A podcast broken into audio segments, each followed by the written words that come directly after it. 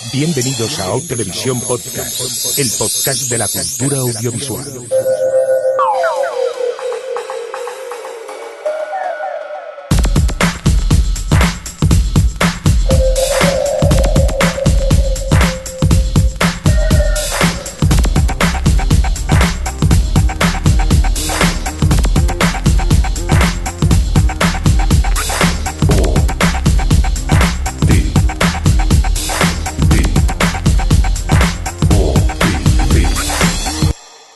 Televisión Podcast. O Televisión Podcast.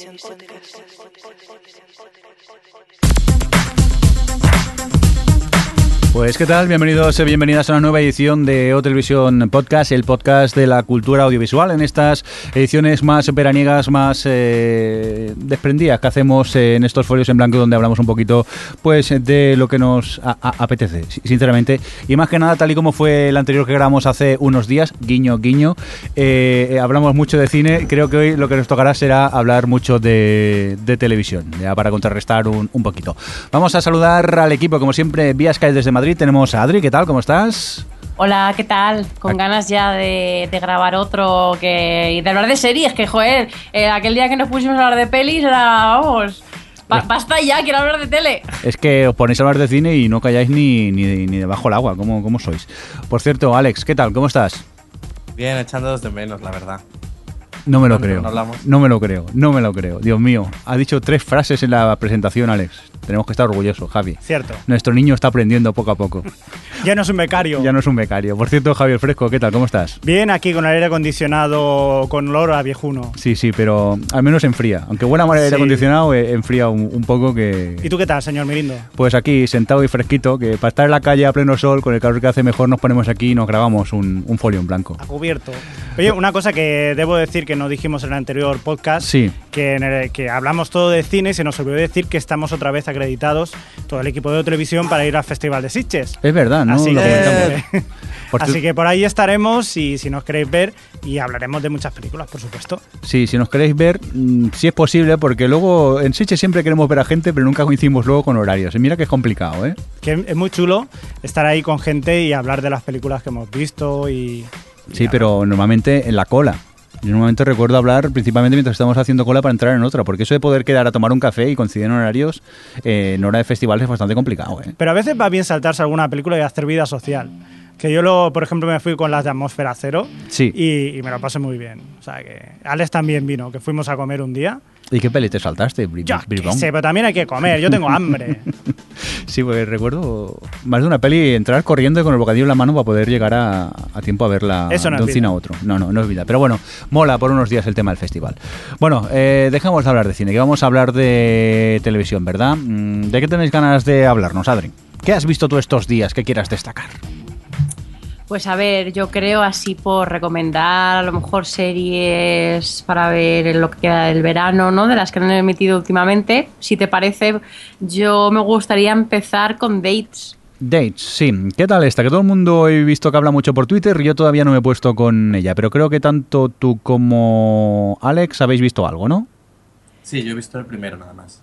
Yo he visto la temporada entera, que son nueve capítulos de media hora.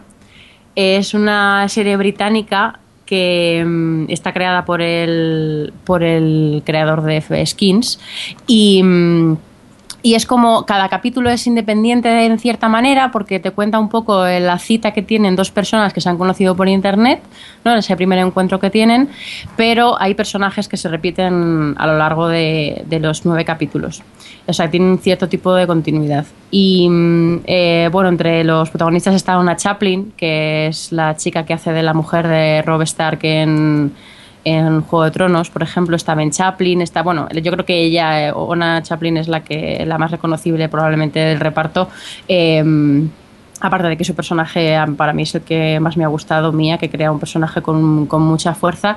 Y nada, eso, a mí me, gusta, me ha gustado mucho Days porque aparte de que está muy bien escrita y muy bien llevada para ser simplemente dos personas teniendo una cita, se, llegan, se sientan tal que me gusta mucho porque plantea ciertos este- estereotipos o ciertas primeras impresiones que podríamos tener cualquiera al, conocer a una persona nueva con la que vamos a tener una cita y poco a poco a lo largo que a, la medida que avanza el episodio los va como desmontando, te va de verdad enseñando esos pequeños detalles, mira, ellos están muy bien porque la interpretación juega mucho aquí de los pequeños gestos que te hacen darte cuenta lo que le gusta a uno a otro, lo que sí, cómo van conectando en cierta manera, ¿no? Es como una serie muy de detalles en, en muchos sentidos.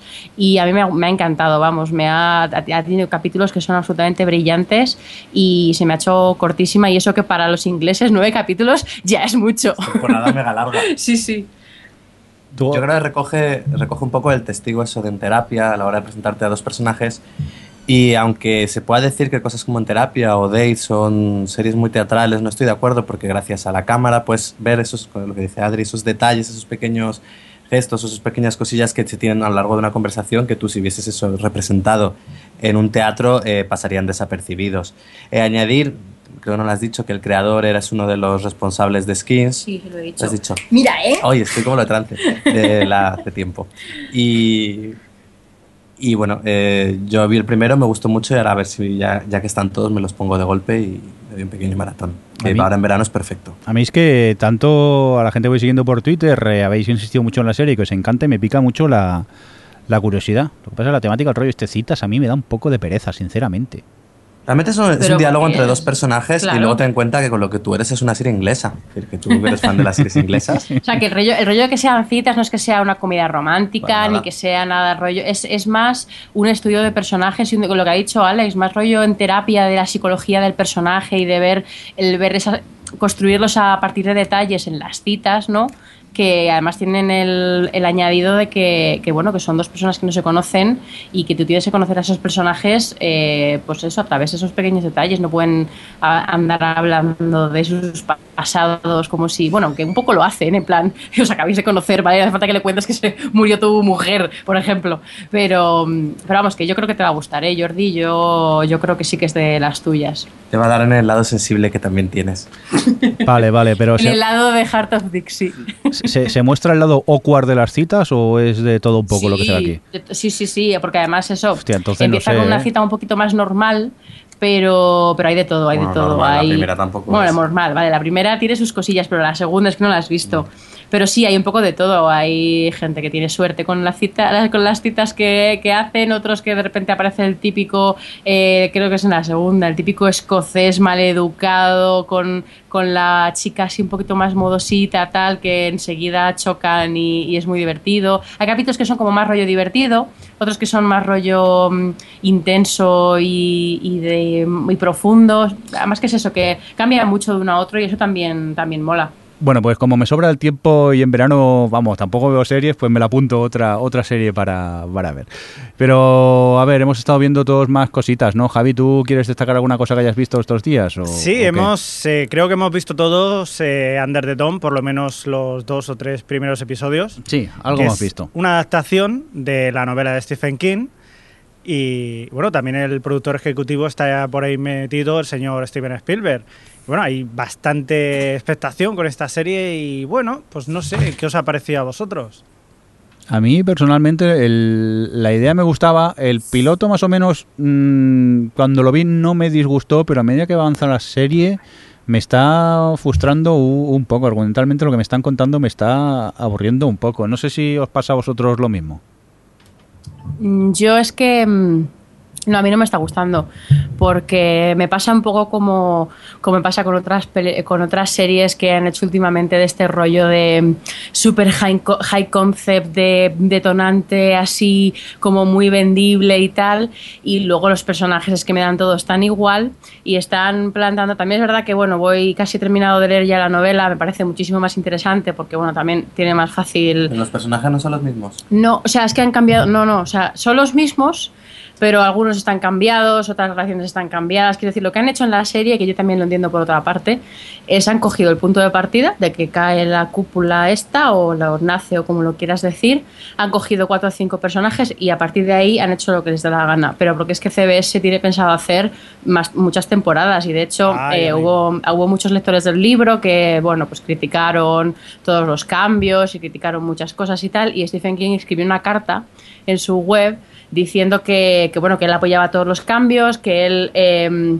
que también teníamos que entender que yo estoy de acuerdo con todas las adaptaciones en este sentido, que, que si tú sabes de, el fin- de dónde viene la cúpula, si sabes todos los arcos de los personajes gracias al libro tal, que lo que está haciendo la serie es, bueno, pues está llevando, es una especie de realidad alternativa de, de sus personajes y de su punto de partida y ya está, que no va a ser diferente final, que va a ser diferentes tramas. De hecho, bueno, ya en el primer capítulo el personaje, esto no creo que sea spoiler porque vamos, pasa en el segundo capítulo, vamos, la- en la página 5 del libro y en, la, en el minuto 10 del episodio hay un personaje que en el libro muere, que es la chica joven rubia, que en la serie no, quiero decir, o sea, y es un- eh, la muerte es relativamente importante para que luego lo que va pasando con ese personaje y aquí no, aquí, bueno, pues es la que, la, me refiero a la que mete, no voy a decir qué hacen con Vale. ella, pero vamos, que... mm, que la serie está yendo totalmente por su lado y no me gusta porque no, no creo que estén que hayan construido personajes interesantes ya el tercer episodio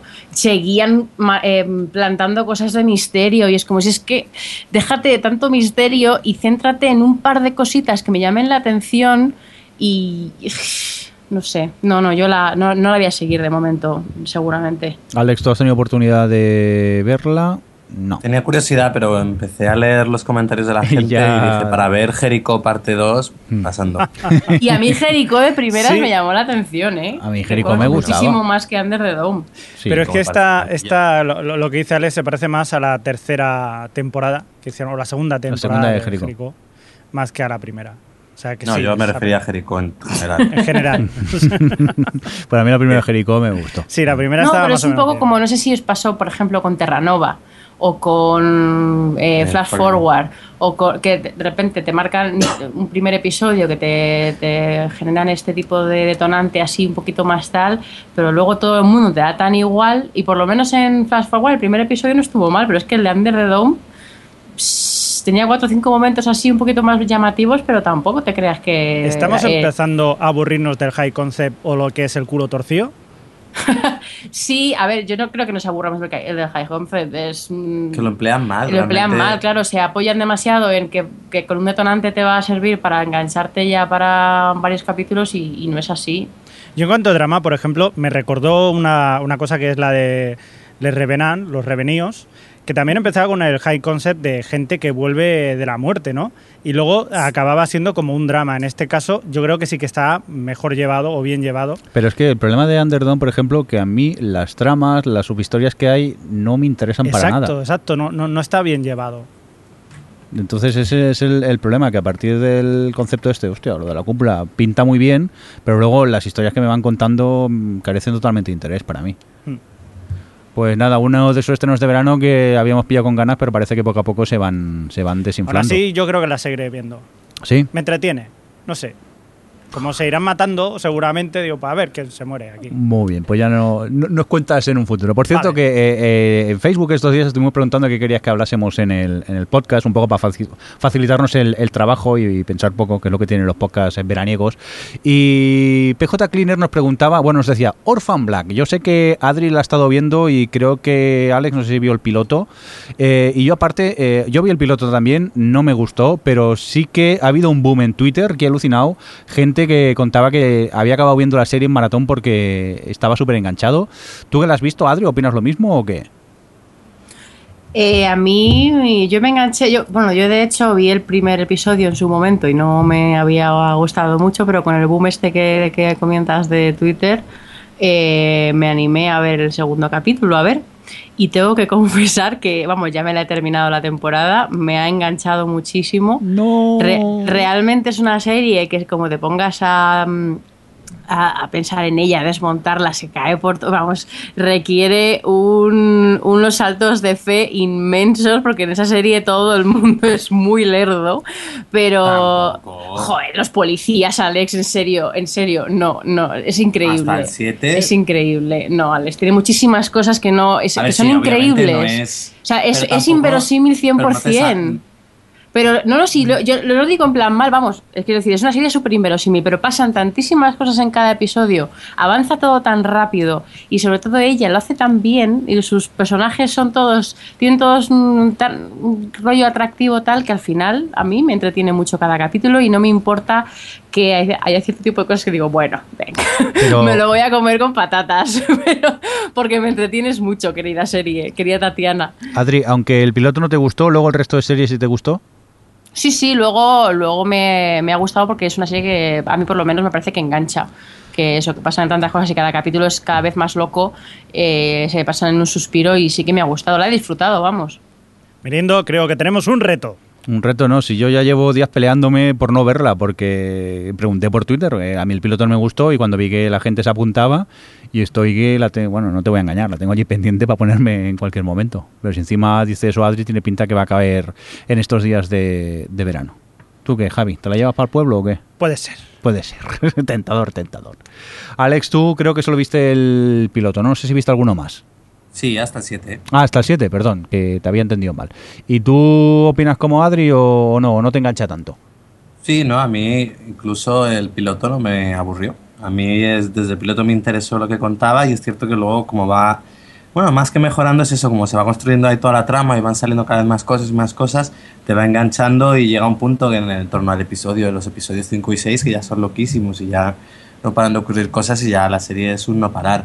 Tiene eso, es lo más destacable, es su actriz protagonista, Tatiana Maslany, que además incluso mm, bueno, recibió el premio de la crítica, ¿no? Fue los Critics Choice Sí. Award a Mejor Actriz de Drama Televisiva, porque tiene el mérito de hacer ella, eh, pues, ya hacer cuatro o cinco papeles diferentes.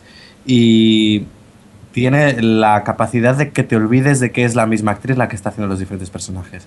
Tú la estás viendo, de repente ves a uno de los clones y ves al otro y se te ha olvidado que son la misma actriz haciendo todos los papeles. Y parece, parece una tontería, pero realmente gracias a eso la serie se sostiene muy bien. Porque, por ejemplo, a ver, a mí me encantaba, pero por lo que me gustaba, tú veías Ringer y daba vergüenza ajena. Es decir, la única forma de distinguir a, la- a los dos personajes que interpretaba Sarah Michelle Gellar era por el flequillo. Y encima a veces se le olvidaban ponérselo.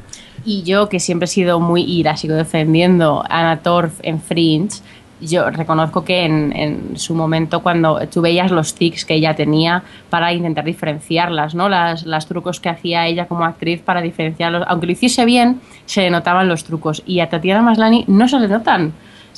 Es, estos personajes, a mí es lo que me, fas- me fascina de esta chica, porque además realmente tampoco es te creas que, o sea, cambian de acento, cambian un poco de peinado y tal, pero ella les da como un toquecillo. Un algo sí, un que, algo. que hace que te olvides, que tú no estás viendo a la misma con un peinado distinto y tal. Entonces yo creo que eso es gran parte del mérito. Y bueno, y luego es, eso, es muy entretenida, así que además es serie perfecta para verano porque son 10 capítulos que se, se ven en nada y a la que tengas un poco de tiempo libre te cae en maratón, tres o cuatro. Ok, pues Hay que nada. apuntarla a la lista. Javi, no, te- no tenemos escapatoria No, ya no, no. de esta. Por cierto, una cosa que hay apuntada aquí eh, eh, en el mini guion que tenemos, este who, who do need, eh, esto, ¿cómo se pronuncia y qué narices es? Que no tengo ni idea de qué, de qué va esto. Pues es un reality horrendo que ha estrenado ABC, era, ¿no? Sí. Que ha estrenado ABC y que viene a ser una especie de partida del Cluedo en hecha reality. ¿Eh? Cogen una serie de concursantes que tienen que resolver un extraño crimen que ocurre en la mansión en la que están de repente. A ver, tiene un problema, porque bueno, realmente la dinámica es eso. eh, hay un, un crimen, tienen que ir investigando y, y eso. Y el que lo descubra al final, pues gana. Pero está muy mal llevado el formato. eh, es, para, es completamente increíble e inverosímil, no te crees nada de lo que ves y por tanto eres incapaz de entrar en lo que. en, la propuesta. El tema es que está mal planteado, porque eso es lo que dice Alex, es un cluedo. Entonces, ellos llegan a la casa sabiendo, o sea, como concursantes, sabiendo que van a tener que resolver un misterio, pero sin saber un- supuestamente de qué va la vaina. Llegan, pasan la noche ahí y cuando se de repente un- en un momento muere uno de ellos. Es el arranque un poco del programa, ¿no? Entonces eh, les dan la oportunidad de ir unos a, a, a registrar el cuerpo, otros a registrar el lugar del crimen, o sea, como si fuese el cluedo, ¿vale? Y tienen que ir eh, intentando descifrar qué es lo que ha pasado y resulta que el asesino está entre ellos, o sea que ya hay alguien de los concursantes que es parte del programa, que pero vamos, son todos, porque el problema es eso de base, que si, si me dices que fuese un juego en el que ellos eh, dejasen claro o, o fuesen conscientes todo el rato de que es un juego, me lo podría hasta creer, pero es que todas las confesiones típicas, a los, testimoniales típicos de reality, de claro, porque no me fío de este o no me fío de cuál, eh, siempre están rollo, es que yo puedo ser la siguiente en morir, pero claro, ahí los, los concursantes no abandonan, mueren porque el asesino se los va cargando. Y es como, temo por mi vida, es como, a ver, es un reality, es un juego, o sea, como que está muy mal de planteamiento. se Deberían ve más haberlo- falso que Siberia. Claro, se ve más falso de Oh. que Siberia, que es un falso reality y, se- es- y está ficcionado, pero parece muchísimo más reality, muchísimo más real que Who Done It, Who, Who Done It, o no sé cómo pronunciarlo, que es completamente absolutamente, pues eso, increíble. Encima de eso está lleno de gente que se cree muchísimo más lista de lo que es. que no, no, no, además que como formato no... El primero ahí me divirtió porque me parecía tan absurdo y tan risible, pero ya el segundo... Es que- Sí, sí, había espectadores en Estados Unidos ¡Ay! que creyeron que realmente se morían los concursantes. en Twitter la gente poniendo, "Oh, es que eh, ¿a dónde ha llegado la televisión que emite este tipo de programas en los que matan a gente? Oye, o gente diciendo, ¿esto es legal? O sea, sé que es una porquería el programa, pero me habéis picado mucho la curiosidad. Ya te digo que el primero lo voy a ver como mínimo. Ah, Yo, sí, sí, yo te diría que el primero es divertido de ver, ¿eh? porque entre eso, te ríes mucho del programa, te ríes mucho de los concursantes, flipas mucho con el, con el formato, quiero decir que el primero yo creo que es, es entretenido de ver ya solo por la curiosidad. Bueno, y aprovechando que habéis hablado de Siberia, pues vamos a hablar de Siberia, que creo que la hemos visto todos. Sí, yo he visto el piloto, creo, sí, lo hemos visto todos, ¿no? Y sí, y que nos cuentas un poco de qué va, Javi. Pues sí, yo para mí es la, la primera vez que me acerco a lo que es un reality, por así decirlo. Bueno. Y, y tiene, tiene truco porque no es un reality. Es una serie que es una adaptación de un reality, por así decirlo. Es un film fut, fu- fu- futa, este es, Reality Footage footage. de esos. Exacto. es pero un- muy mal ejecutado. Representa que son es un concurso, un concurso de estos realities muy Survivor, que por lo que me decís es, Sí, es, muy copiado de Hay planos casi idénticos de Survivor, diría yo. que se lo llevan a 16 eh, participantes a, a Tunguska, en medio de un bosque de Siberia, allí. Y lo único que tienen que hacer es aguantar todo el invierno, y el que aguante todo el invierno se, se llevará el premio. Entonces, Medio millón de dólares, qué vergüenza, ¿no? En Bueno, Survivor ya- te dan un millón. La crisis es lo que hay, estas Ya, cosas. ya. Total, que los dejan allí, eh, el primer episodio, pues lo típico, hay eh, gente que se tiene que ir y de repente empiezan a pasar cosas. Y a partir de aquí, pues eh, poco a poco iremos viendo qué es lo que pasa. ¿no? Que no deja de ser la típica historia de miedo de fi- film footage, de ser film exacto, footage. exacto. Pero que bueno, que parece que la cosa deriva un poco y no acaba de gustar mucho, ¿no, Adri? No, yo es que en el segundo capítulo creo que, que se le va un poco, porque a mí el primero me llamó bastante la atención por esto del formato que, que comentaba eh, Javi, que es, bueno, pues eso le da como algo distinto, ¿no? Al típico punto de partida un poco Harper's Island o, bueno, estos personajes ahí que, o de River, que también va en ese rollo de found footage. No, que además, si has visto realities, tiene muchísimos guiños a Sí, eso sí. las cosas habituales en el casting, en los planos, en las reacciones de los concursantes nada más llegar. Si conoces un poco todo ese mundo reality americano, tiene esa gracia, pero una vez salen de ahí ya y empieza lo que es lo sobrenatural o tal, es cuando se cae. Sí, a ver, es que el segundo capítulo ya no funciona, porque mm, eh, en el primero al final lo que pasa es que, bueno, eso, hay una especie de accidente, hay un, un personaje que muere y entonces eh, a partir de ahí es cuando, digamos, empieza el programa. Es como, mira, podemos hacer una cosa, o nos vamos de aquí o seguís concursando. Pr- primer fallo, inverosímil total.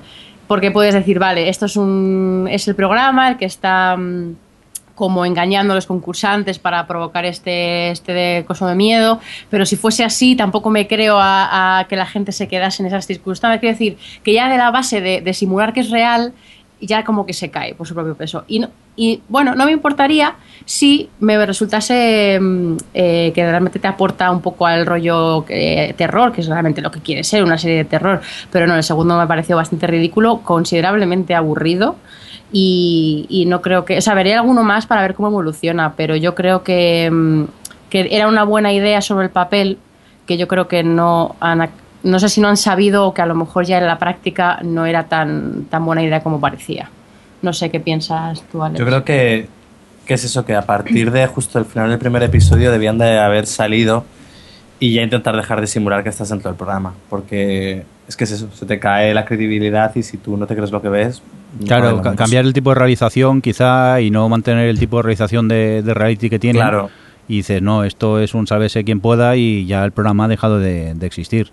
Pero sí que es verdad que es eso, que el ver que todavía está, siguen en el formato reality, a mí me, me desubicaba bastante. Que por cierto también, no sé si llegaste a saber el tráiler de la serie, pero claro, en el tráiler suceden tantas cosas que luego ves el, el piloto y, y, claro, sucede una cosa al final y, y ya está, y ahí se queda. Pero es que todavía quedan muchas cosas por suceder, según el tráiler, que todavía no, no hemos visto. Yo es que también me he quedado en el segundo de momento, me pica la curiosidad como Adri, seguir viendo un poco más hacia dónde va, pero vamos, que creo que se está desinflando el, el tema por, por momentos. Yo debo decir que a mí me ha entretenido bastante, porque Mm. no me había acercado hasta ahora a lo que es el reality mm, tipo Survivor. Yo Que había visto lo de aquí que no. Que repetimos que no es un reality, que es un falso reality. Es un esto, falso es- reality. eh, Mm. cuando decimos que muere un concursante, no ha muerto de verdad, queridos oyentes. No es verdad. Queridos gente de Estados Unidos, no ha muerto. Pues vaya No, mierda muerto. serie, yo no la veo. Es un fake reality de estos, pero a mí por lo menos me ha servido para, para eso, para entrar en el mundo de los realities auténticos Mm. y de momento me he bajado pues a petición de, de Alex, que Mm. le, le pregunta cuál sería mejor, me ha dicho que Survivor Samoa, así que este verano me toca ver Qué, ver- realities. qué vergüenza. Mira, la única que no, ver- eh, no ha visto Survivor es Adri, que de momento se mantiene bien y es incapaz de, de verlo. O sea que sí, Adri. no. ¿Cómo? ¿Qué ha pasado? No, no, no, Me no sé nada. Que te has Me enganchado. que he caído. Tres años. Tres años he tenido a todos mis amigos a mi alrededor. Lo típico de quedar en cenas de seriéfilos. Ahí la- el, la- el típico fondo de la mesa hablando de, de Survivor todo el rato. Yo ahí aguantaba estoicamente y al final eh, un día me hicieron la encerrona y nos pusimos con Samoa, Survivor Samoa, que ha sido la primera temporada y única que he visto hasta el momento, que nos la vimos del tirón además. 16 capítulos. 16 capítulos. 16 capítulos de una Que- sentada. Sí, sí, porque además que eso es de... Además llegó Adri y dijo, cuando habíamos visto dos, dijo, bueno, ya no, ahora vemos una peli. Era como, sí. Sí, hombre, ahora vamos a ver una y no, no, no, tal, y al final acabamos viendo toda, toda Y- la temporada. y Y, tú nada, ya- la verdad es que me, me ha gustado. o sea, Tú, Alex, ya la habías visto, ¿no? Samoa. No, Samoa no, sabía Ah, no, todavía quién no. ganaba y tal, pero no, y, y aun sabiendo que ganaba me pareció una muy buena temporada. ¿Es la primera temporada donde sale Russell? Sí. ¿Russell? Sí, es Vale, que vale, Russell vale. es un, la verdad es que es un personaje súper potente y Sí. enseguida, a mí me enseguida me, encha- me enganchó ya por él, porque enseguida la- el programa encauza mm, la temporada pues, con ese personaje y, y lo hace muy bien. No Nada, me me gustó. A ver, sí, mi problema con Survivor era que sabía que me iba a gustar porque me gustan los realities. Entonces no- lo que no quería, como, como había visto el efecto que hace a la gente a mi alrededor de empiezas Survivor y luego ves cinco, te- como que hipotecas tu vida con Survivor, yo no quería que me pasase eso. Pero oye, he aguantado, solo he visto Samoa y no, no he empezado con la que voy a ver después, que va a ser China, creo. Por cierto, que yo he visto la primera temporada de Survivor. El, eh, la encontré en Hulu el, el- el otro día, la estuve viendo. Y la verdad que se les ve a todos tan jóvenes, tan inocentes. El, claro, nadie sabía lo que era. Bueno, supongo que pasó como aquí con Gran Hermano, el primer Gran Hermano que existía cierta inocencia y luego a partir del segundo ya fue el, el- el despiporre. Pero ya, ya no solo eso, en cuanto a realización, se ve todo tan, tan cutre, tan, tan simple comparado con las próximas ediciones. Claro, a medida que han ido cambiando los años, han ido mejorando mucho en cuanto a realización. y Incluso al locutor se le ve jovencísimo. Pero también sabía quién era el ganador, pero como experiencia también para ver cómo ha ido evolucionando la serie es, es algo que pica la, la curiosidad. No sé si la has llegado a ver tú la primera, Alex. Eh, vi tres y lo dejé. Y lo dejaste. Es que cuesta, no, ¿eh? porque es lo que dices, no tiene el ritmo que, que luego ha llegado a coger el programa. Aparte es que Es son un todos súper inocentes. Allí casi nadie conspira y van allí a votar y... Ay, hoy voto a este porque me pica la oreja y tampoco se lo complican mucho. Sí que No, incluso se considera un poco dentro de Survivor que está un poco como las, las ediciones de la antigua escuela y la nueva, es decir, las primeras temporadas que era todo eso más inocente, menos estrategia, o que realmente estaban empezando a aprender cómo realmente puede ganar uno ese programa y luego ya a partir de un punto que es cuando ya ves que saben en qué consiste realmente Survivor y, y es mucho más dinámico en cuanto a estrategias y, y eso. Hombre, solo hay de que- luego va mejorando también la producción, que al principio, pues eso, cuatro tercios. Claro. Y y en baja de- definición, pero también solo hay que ver los, los casos, los, los capítulos de Survivor, las temporadas que son de, de famosos contra fans. O, sí, fans versus celebrities, ¿no? Sí. Claro, los fans del programa que ya saben muy bien a lo, a lo que van, ya conocen la mecánica y, bueno, van a, van a intentar ganar, ¿no? Es como esas primeras ediciones que había mucho mucha inocencia. Pero tú, Javi, creo que has pillado una buena temporada para, para engancharte ya. Yo lo que me ha dicho Alex. Directamente. Yo veremos, no sé tú si eres muy de engancharte a realities. Ya nos contarás a ver Sí, sí. eh, cu- eh, cuando volvamos la próxima temporada a ver si, si te has enganchado o, o no. Bueno, vamos a dejar un poco el tema realities ya de lado porque hemos estado viendo más eh, cositas. Eh, Adri, ¿tuviste la oportunidad de ver la última finalmente de Reset Development entera? No he podido, o sea, no, no he podido, no he podido. Me he quedado. ¿Cuántos son? 15. Yo Creo creo que que voy sí. por el 11. ¿Y eso? Uf, me ha parecido bastante coñazo. O sea, ha tenido dos o tres capítulos que me han gustado mucho, creo que fueron el 7 y el 8, por ahí, por esa altura, pero en general eh, se me hacen tediosísimos, larguísimos, muy regulares, porque tienen momentos muy brillantes, pero en general me parecen muy regulares y eso se nota mucho, se nota mucho que, mm, que no están juntos, que falta esa interactuación, no sé, no esa Development, no... No me, no me ha gustado nada la temporada y me está costando acabarla. Ya te digo que el 11 creo que es el que me quedé, que es un capítulo de Lucille. Eh, lo quité a la mitad, pero como es que lo estoy viendo de mala leche, porque no me apetece. Así que dije, bueno, ya lo veo cuando me apetezca. Tampoco voy a ponerme a ver un capítulo así por obligación, pero Hostias, pues a mí me... Bueno, yo la vi entera, a mí me gustó. Sí que, vale, la comparas con otras temporadas y hay bastante diferencia, pero bueno, a mí me entretuvo. Y la manera esta que tienen de contarlo así, en que cada capítulo sea protagonizado por uno de ellos y luego se vayan entrelazando un poco la- las historias o viendo los puntos de vista desde eh, el punto de vista de cada personaje, a mí no, no me disgustó y me entretuvo la, la serie. Sí que es verdad que no me reí tanto como en otras temporadas. En otras temporadas recuerdo reírme a carcajadas y aquí la ves más con una sonrisa, pero que no es, es lo mismo. Pero vamos, tanto como aburrirme no, no he llegado a ese extremo. Pues seguramente haya quinta temporada. ¿Sí? Ah, pues yo... Sí, han anunciado hoy que, que parece ser que sí, que Netflix Ujú. está ya por ello. están de negociaciones. Sí. Pues yo, vamos. yo que me alegro. Vamos, a mí sí que, que me ha gustado. Por cierto, aprovechando que estamos hablando de series de Netflix, si me permitís, eh, os contaré que he tenido oportunidad de ver eh, un poco la, la nueva producción. Está el de Orange is, the New Black, la, la serie creada por la... No me acuerdo el nombre, del nombre de esta chica, que es la creadora de The Witch también. Eh, pues bueno, mm, la verdad que me sorprendió cuando empecé porque son capítulos de 50 minutos. Yo pensaba que sería tipo Witch, esas comedias de 25 o 30 minutos.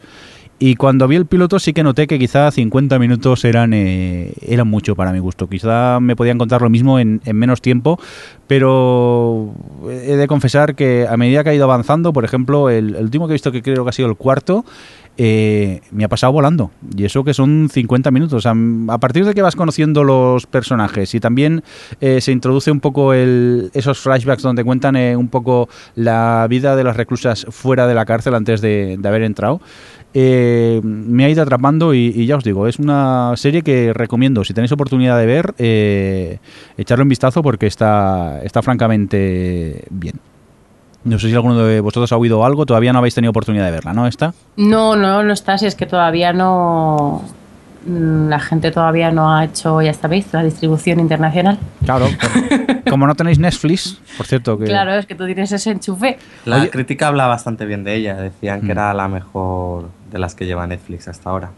Pero bueno, que por cierto, que con el manual que tienen los amigos del sofá a, a la cocina para ver Netflix o Hulu, es bastante eh, fácil hacerse socio de ellos. Y bueno, si controláis el inglés, porque subtítulos todos son eh, en inglés. Bueno, eh, Orange the New Black, creo que incluso he visto subtítulos en castellano, pero normalmente los subtítulos que hay siempre son en, en inglés. Pero oye, que es una experiencia que me está gustando, estoy disfrutando poco a poco y sobre todo el problema es que estoy eh, viendo esas cosas que tenía pendientes, esas series antiguas y vas abandonando un poco las novedades, pues claro, es, es tan vasto el catálogo que no sabes, cada vez va haciendo una hostia, esta la tengo que ver, me la apunto, esta me la guardo en la cola, me la guardo en la cola y vas acumulando cosas por ver y vamos, tendría que estar sentado ocho horas al día durante muchos días para poder verme lo que, lo que hay allí en, en cuanto a, a catálogo. Pero una pregunta, eh, Sí. ¿Las series como esta de estreno eh, van en la tarifa plana o pagas aparte? No, no, no, en la tarifa plana. ¿También va en la tarifa plana? Sí, sí, sí, sí, sí. Allí te aparece y dice, a mí, a mí me apareció qué es lo que está el, bueno, lo que está ahora así más de moda en Netflix. Me aparecía Orange is New Black, le di por la curiosidad y, y ahí la tienes la misma tarifa plana, no tienes que, que pagar a- aparte. Oh, qué bien. Sí, no, no, no. Yo ya os digo, estoy muy encantado con, con Netflix. Con Hulu llevo poco probándolo. Eh, no sé por qué conseguí pagar con mi visa, que ya hace quizá casi un año que lo intenté, y siempre me echaban para atrás a la, para atrás a la hora de pagar con la visa. Me decían que, no era posible. Eh, esta vez lo hice desde el iPad. No sé si tendrá algo que ver o simplemente que es que han quitado la limitación esta y, y ya está. Y Hulu, el problema es que aunque sea de pago, tienes publicidad. O sea, tienes eh, Siberia, por ejemplo, la estoy viendo en Hulu y tengo cinco parones de publicidad, que normalmente son 50 segundos de publicidad. Pero bueno, como estamos tan mal acostumbrados a ver ya la serie sin publicidad, se hace un poco raro. Pero bueno, que si te lo vas a pensar, que son 7 dólares al mes, por un poco de publicidad tampoco es más. Cualquier cadena de, de cable o de satélite de aquí, Digital Plus, creo que los canales tipo Fox y tal tienen mucha más publicidad que no pueda tener un Hulu y pagas mucho más por, por ellos. Y me sorprende también de Hulu que hay cosas que puedo ver en el... Mirar, intentaba ver Futurama hace unos días en el iPad y me dijo que no, que solo lo podía ver en el, en el ordenador. Eso sí que me dejó un poco... No entendí el porqué de esta lógica. De, em, hay series que puedes ver en los dos sitios y hay series que solo puedes ver en el ordenador y no en el, en el iPad. Pero bueno, Es un poco como YouTube, que no tiene. que hay vídeos que no puedes ver en dispositivos portátiles. ya es la gente que prohíbe ver los vídeos en dispositivos portátiles habría que pegarles directamente. Eso no- nunca lo entendió él. Este vídeo no se puede ver un- en un móvil. ¿Qué, qué razón tiene? Son cosas que se me escapan de- del- del razonamiento lógico. Oye, Ah, temas de derechos será. posiblemente. Vamos a continuar con más cositas. Que creo que alguno de vosotros ha acabado Aníbal ya o qué. Sí, todos, Sí. ¿no? Todos, sí. Bueno, yo no creo he empezado. Pero habláis tan bien que también me la apunto para ver en algún momento. De Aníbal, ¿qué me cuentas, Alex? ¿Bien o no bien? Pues muy, eh, muy bien. Ha sido una serie, bueno, yo diría que el estreno más interesante que hemos podido ver este año. Eh, una serie bastante bien llevada que yo diría que ha sido también la mejor realizada de las que hemos podido ver, visualmente muy cuidada y con una historia que ha sabido ir progresando, comenzando eh, que comenzaba más con, un protagoni- con el protagonismo de un policía y Aníbal entraba como secundario para poco a poco ir ganando fuerza. Y vamos, ha sido, yo creo que, ya digo, mi estreno favorito este año y una de las que más me ha gustado. La recomendaría siempre y cuando avisando de que es una serie eh, visualmente fuerte en cuanto a violencia, contenido explícito, pero muy interesante. Sobre todo si te gusta Silencio de los Corderos o y Aníbal y tal, eh, está muy bien. Sí, yo coincido con Alex. Me sorprende también lo que hablábamos, ¿no? Que es una serie de NBC, pero que podría haber sido tranquilamente de HBO y me sorprende, ¿no? Que una cadena pública acabe emitiendo esta serie porque es bastante dura a veces. Tengo amigos que la han visto y son, eh, o sea, les gusta mucho el rollo este de asesinatos y tal. Y hay veces que... Ah, amigos tuyos. Sí, amigos míos, mis amigos, los típicos amigos Sí, estos que lee libros de psico-killers, de, esas psico- cosas. de psicópatas y cosas así. Y, y les, ha, les ha costado verla, o sea, porque hay momentos que la verdad que es bastante escabrosa la, la serie. ¿Pero es explícito o es lo que te imaginas fuera de plano? No. Es muy explícita Explícito. y además tiene una cosa Aníbal y es que eh, te crea una especie de incomodidad extraña porque muchas veces las escenas del crimen, eh, lo que ha comentado antes de Alex del aspecto visual, cuidado, tal, también se ve en las escenas del crimen que por una parte son bonitas de ver porque están tratadas como casi como obras de arte, pero esto es, son, son cosas súper grotescas y, muy explícitas. Entonces, a mí a veces me generaba una sen- sensación extraña de con- conflictiva, ¿no? De decir, me parece bonito, pero a la, vez- a, a la vez es que es, es muy heavy lo que estoy viendo. Y por eso a mí, a mí me parece flipante que esto lo hayan emitido en abierto en Estados Unidos, la verdad. Pero no sé yo si Jordi, que está... Ay, no. es que no lo sé, ¿eh? Mm, No, no sé yo si te va a gustar, si perdona. la vas a disfrutar que tiene, mucho. no claro, tiene una atmósfera también muy opresiva y muy enfermiza. Eh, toda la historia gira un poco en torno a, cómo va evolucionando el personaje protagonista y cómo Aníbal va un poco influyendo en él y jugando con él y tal, pero sobre todo eso cada vez se vuelve más paranoica. Es como, es, eh, yo creo que no es fácil de seguir para, para los que no les guste tanto el género un poco más así. Eso, Eso sí, se preparan unos platos ni Exacto. Masterchef. eso, eso iba a decir que si te gusta la Sa- Sabes cocina... que son pulmones humanos, pero es que te apetece comer. Sí, sí, sí. Hay que decir que el, el- el cocinero José Andrés fue el que hizo de, de asesor eh, para, para la serie y la verdad Sí. que, que ver los platos ahí y cómo están presentados y todo y te entran ganas. Me da igual lo que dice Adri, me da igual. Si es que está muy rico, tiene pinta. No sé que sea vegetariano, claro. Cuando hay hambre, Cuando hay hambre- todo está bueno. No, no, pero solamente por, por eso ya merece la pena verlo. Eh, una curiosidad, pero, pero bien hecha. Y, ma- y que no lo habéis dicho, Matt Mikkelsen está fantástico Se en sale. el papel de, de Pero Aníbal. que bueno, que normalmente... Que te, que te, ol- Que te olvides, te un- olvides de Anthony sí, Hopkins, sí. que no lo Bueno, a lo mejor no sí, que sí, te sí. olvides, pero hace suyo. Sí, que no, su- no tengas como referente de, mira, no, es Sí. como un otro Aníbal y, te, y lo compras. Más Mikkelsen, que la verdad que el tío está que se sale últimamente. No sé si habéis visto también una película suya de Hunter. No, no, la he visto todavía. Muy recomendable también. Muy recomendable. Deja de recomendar cosas, que no hay tiempo, por favor. Oye, por cierto, que hemos eh, citado aquí un poco de fondo Masterchef y Adri, creo que has visto la versión española de Masterchef. De Masterchef. Sí, sí, se acabó hace relativamente poco. Bueno, no lo sé, depende de cuándo pongamos esto. Sí, sí, sí. se, se acabó hace un tiempo. Pero la verdad es que yo quería comentarlo simplemente eh, porque me ha parecido una muy buena edición, una primera edición adaptada muy bien que no han metido relleno relleno inútil. De hecho pues eso era como juntar eh, un par de capítulos de Masterchef que por cierto este año la cuarta temporada de la versión americana están poniendo dos capítulos seguidos todos los días. O sea que al final dura lo mismo que Masterchef España que, que, que ni siquiera por el lado de la duración podríamos poner esa diferenciación.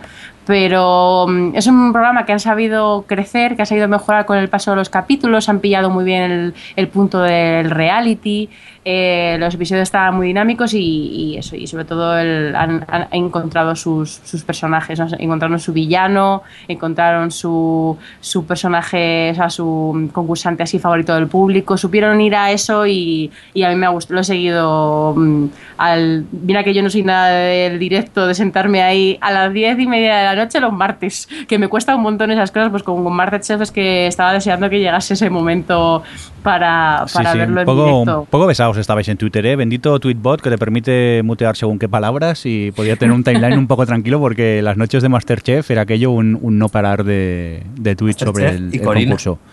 También, Corina, Corina. Corina, el segundo capítulo me aburrí y lo dejé. El primero, me lo, el primero me dio dos años de vida, ¿eh? pero, pero luego ya me aburrí un poco, la verdad. Yo he visto hasta el final. Hasta Corina. el final de Corina. ¿Y, sí, sí, ¿y qué? ¿Obra maestra o, o no? Hombre, es una cosa, yo el rollo este no me gusta mucho, pero sí que debo decir que soy muy fan de la postproducción que han hecho luego de la... Del de montaje, la ¿no? Sí, sí, el montaje es muy bueno. Pero es que realmente en, en eso consiste cuando dices, el rollo ese no me va mucho, ¿no? Realmente cuando está bien montado, Exacto. Sí, sí, va, porque está. Eh, por ejemplo, cuando sí. no te limitas a, a, galas eternas de cuatro horas en las que no pasa nada, pues sí es un rollo. Pero cuando tú coges un reality y lo editas bien, al final es como ficción. Mm, sí, sí, sí.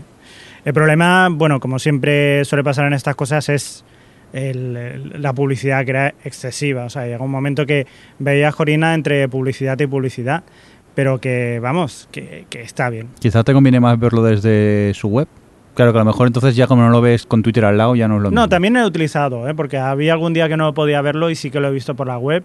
Y sí, casi, casi mejor verlo por la web que, que verlo en televisión. Pues llega un momento que desespera, lo que sí que es verdad que pierde el fenómeno de lo que es tuitearlo, ¿no? En directo, de ver los comentarios de la gente y tal. Eso sí que es verdad que se pierde. Pero bueno, yo a, a raíz de esto también había lo del el problema, lo que se está hablando, por ejemplo, de la de Antena 3 Premium, que quieren ponerlo, o el Canal Plus ahora con Zombie, que es la televisión a la carta, ¿no? que es lo que estamos diciendo desde hace mucho tiempo, que es el, el futuro y lo que está demandando la gente casi.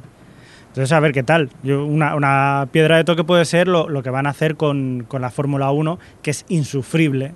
O sea, es insufrible intentar ver una carrera de Fórmula 1 con el Lobato y las publicidades que cada vez que dice, bueno, digo, ya está, publicidad. Y me da una rabia infinita y bueno, yo, yo por lo menos aquí siempre lo cambio a TV3, que es, mucho más agradable de ver.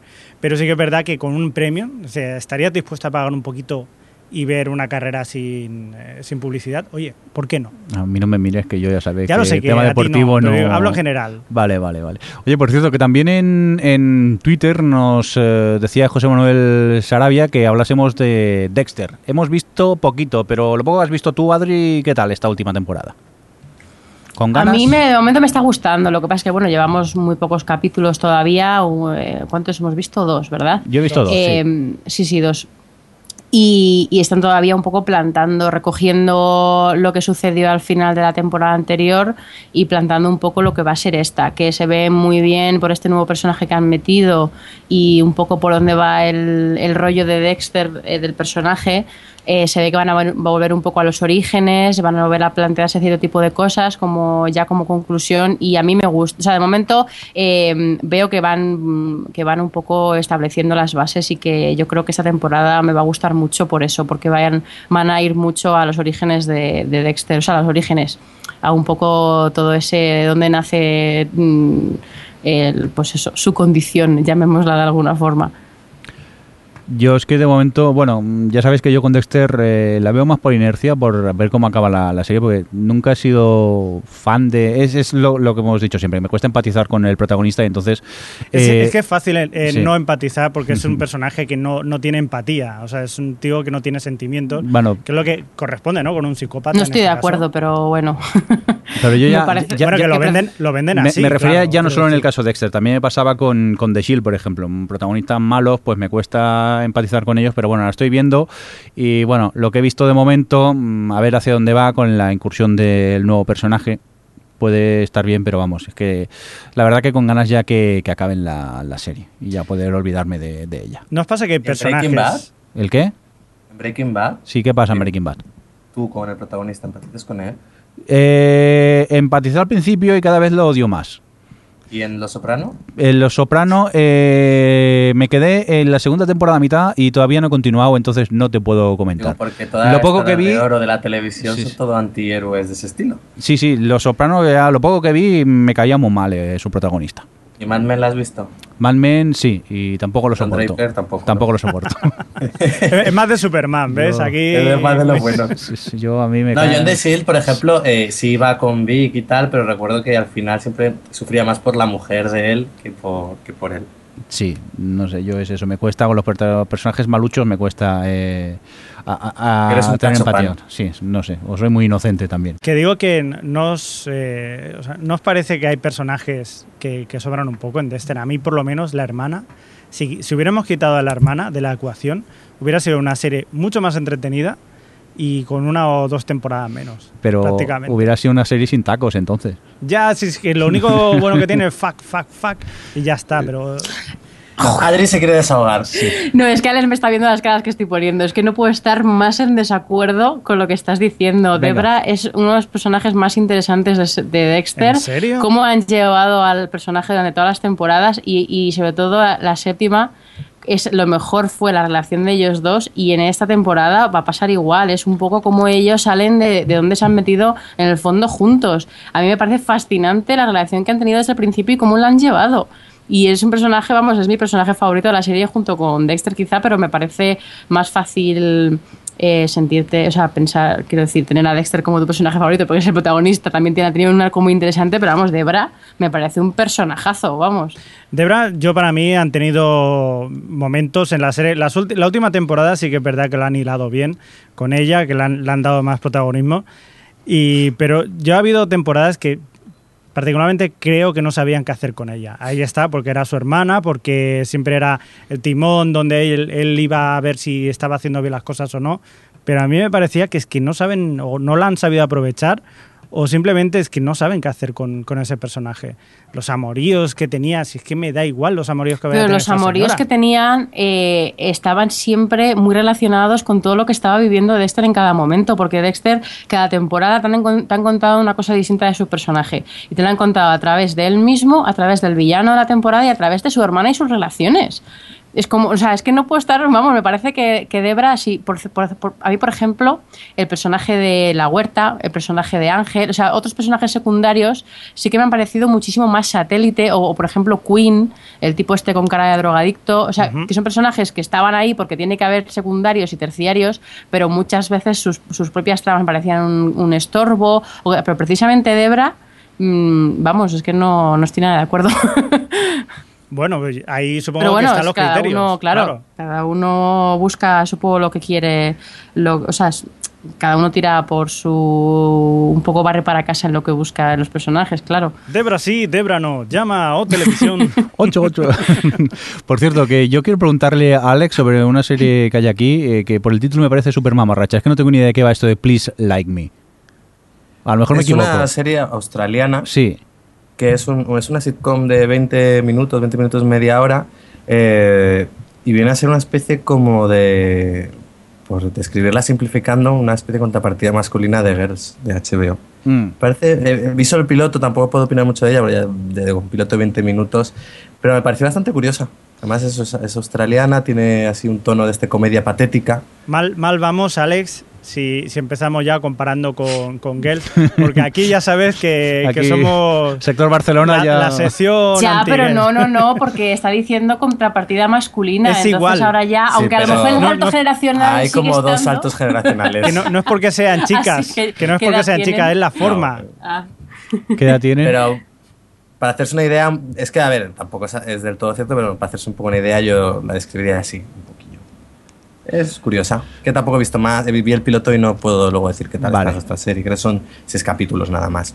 Vale, pues para ir acabando vamos a comentar eh, otra sitcom, en este caso es The Good, The Good Win Games, una sitcom que ya nació un poco muerta porque la cadena como que pasó bastante de ella incluso antes de estrenarla y la mm, me emitió un poco deprisa y, y corriendo, ¿no, Adri?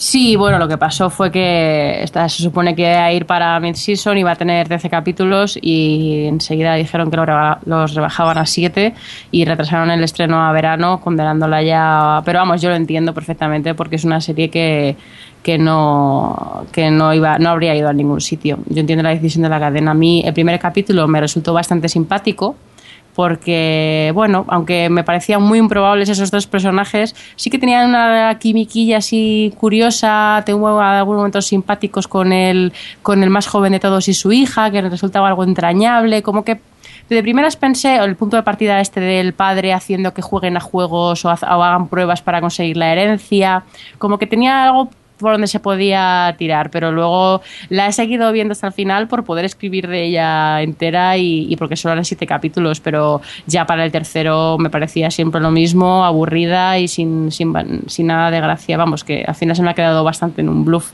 No sé Sí. si tú la has seguido viendo. Sí, yo lo- la he visto entera. Eh, sí que es verdad que el piloto todavía pica un poco la curiosidad, luego se va deshinchando. Y a mí me mantenía un poco el, el hecho de por ella y por el hermano también, lo que dices, el hermano pequeño. Pero el hermano mayor no lo soportaba, el, el personaje no, no me caía nada bien y poco a poco ya la vi más por inercia, por acabármela, mm, ya por decir, venga, esta la veo, pero ya como que no... Yo por escribir en Vaya Tele, si no Sí. lo habría dejado al tercer capítulo. Sí, la verdad que la idea parecía buena, pero poco a poco se fue deshinchando el tema. Es que al final es un, me parecía, al final quedó claro que es un, era un punto de partida muy de comedia de película. En plan, tres hermanos muy distintos que pelean por la herencia y cada, cada nueva prueba que les pone el padre es como más loca hasta que al final pues em, tienen ese, ese momento de revelación de, em, de la moralina familiar de que tienen que estar apoyándose unos a otros y tal y cual. Habría funcionado muy bien en película.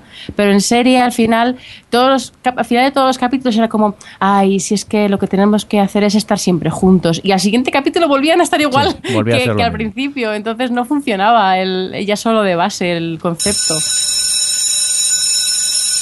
Mira qué bonito, parece ser que se nos acaba el tiempo, ya estamos... Dios mío, qué justa he acabado Sí, ahí. sí, sí. Nos han traído aquí helados ya en la puerta, están esperando para comer helado. Creo que vamos a empezar a despedirnos. Pero antes, yo quisiera comentar una cosa que ha puesto Javi en el guion: el de bodas, bautizos y comuniones y viajes de familia. Sí. Javi, estás digitalizando eh, viejas cintas de VHS de, de De tus padres, familia, de la familia y tal. Estreno exclusivo. Y dime qué te pasa con el software con el que estás editando, que me, me fascina mucho. Que te detecta que tu familia tiene derechos de autor, ¿no? Sí, eh, tiene copyright. Tiene copyright. Muchas veces tengo que pararlo y tengo que trampearlo porque tiene copyright. Resulta que estás grabando con un software. Tú habías mm, tenías videoclip. Original, ¿eh? O sí, sea, sí, que- sí, que- que original. compra el adaptador y te viene con el programa. Pero tú, por ejemplo, tenías videoclips de la tele que digitalizaste, aquellos de los 80, Sí, sí, sí. y sí te encontraba el copyright, que tiene su lógica, se puede entender. Pero es que estás digitalizando, recuerdo, yo qué sé, la, tu familia va a traer de Hinojal, un recuerdo de allí de, Hinojal de, una- de un cumpleaños, exacto. y allí te encuentras derechos de autor. Eh, ¿Que está cantando? No, no estamos cantando. Tampoco, no es que suene música nada, de fondo ni nada. No sale nada, no, no tengo ningún póster de Bob Esponja ni nada. No, y aún así me sale, es lo que hay. Es lo que hay. Impresionante. Pues con este concepto, si te parece, nos vamos a, Pues a despedir. Todo tiene copyright, en esta vida todo tiene copyright. Javier Fresco, que muchas gracias. A vosotros un placer y que paséis un grandísimo verano. Igualmente, no sé si nos oiremos y grabaremos alguna cosita más o, o no. Por si acaso, feliz verano. Ahí lo dejamos. Y lo mismo le digo a Adri, que tengas buen veranito. Muchas gracias por estar por ahí. Igualmente ya supongo que nos oiremos, bueno, nos veremos las caras en Sitges. Sí, o incluso antes, no sé, habrá que hablarlo, vernos las caras, que nos oímos mucho, pero nos vemos poco ya directamente. A ver si tenemos Pues mejor ADSL y hacemos mm, videoconferencia mientras grabamos el podcast. No, no, no quiero, no quiero que me veáis las caras mientras que habláis. Sí, porque así sabemos si podemos ahondar hacia ese tema o nos vas a matar ya de- del todo. Sí, sí. Y nada, les que vaya el veranito muy bien. Si no nos oímos o nos vemos antes. Pues en Sitges. En Siches, vale, él ya directamente en Siches. Y recibir un cordial saludo de quien nos estuvo acompañando también con vosotros, el señor Mindo. Que vaya muy bien el verano. Feliz vacaciones. Adiós. Hasta luego. Adiós. O Televisión Podcast, el podcast de la cultura audiovisual.